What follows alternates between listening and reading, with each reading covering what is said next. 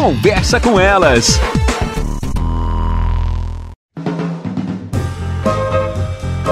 Olá, eu sou Cristiane Finger, jornalista. Ana Paula Lundegren, psicóloga. Estamos começando mais um Conversa, Conversa com, com elas. elas. Os filhos com frequência se tornam aquilo que os pais dizem que eles são. Então, aquele filho que a gente diz, ai, quanto tu é estudioso, eles se empenham em estudar mais. O outro, como tu é preguiçoso, meu filho.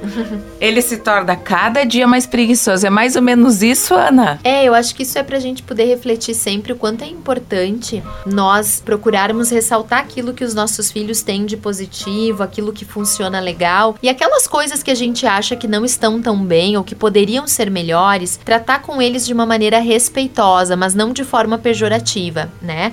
Às vezes a gente percebe que tem uma criança que é mais devagar para fazer as coisas, que tem um ritmo mais lento. A gente não vai dizer, ai, olha só, tu parece uma lesma, tu parece uma tartaruga, porque tu não faz nada, porque nada daquilo que eu te peço. Não, olha só.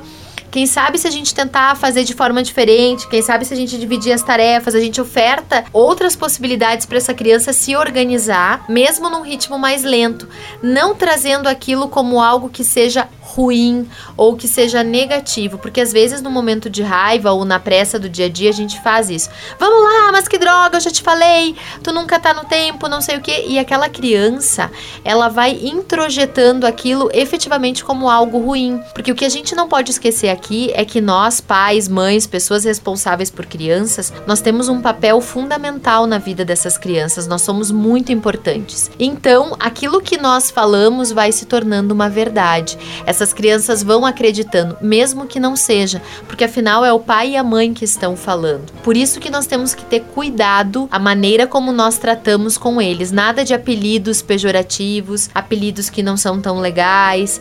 A gente tem que cuidar a forma que a gente usa a linguagem para que as crianças possam, dentro do possível, e se organizando emocionalmente da melhor forma possível. Também não comparar elas, né? Parece a tua tia. Não. Né? De forma pejorativa, pejorativa, né? Lembrando que cada criança sempre é parâmetro dela mesma. Nem com os irmãos que moram na mesma casa a gente não compara. Isso é muito difícil, né, Ana? Principalmente a questão de quando o pai e mãe tá nervoso e para fazer com que o filho faça, coloque a roupa, almoce, a gente tem que se segurar para não fazer esse tipo de comparação. Exatamente. Nosso programa chega ao fim. Até mais, pessoal. Até. Você ouviu na Jovem Pan Serra Gaúcha? Conversa com elas.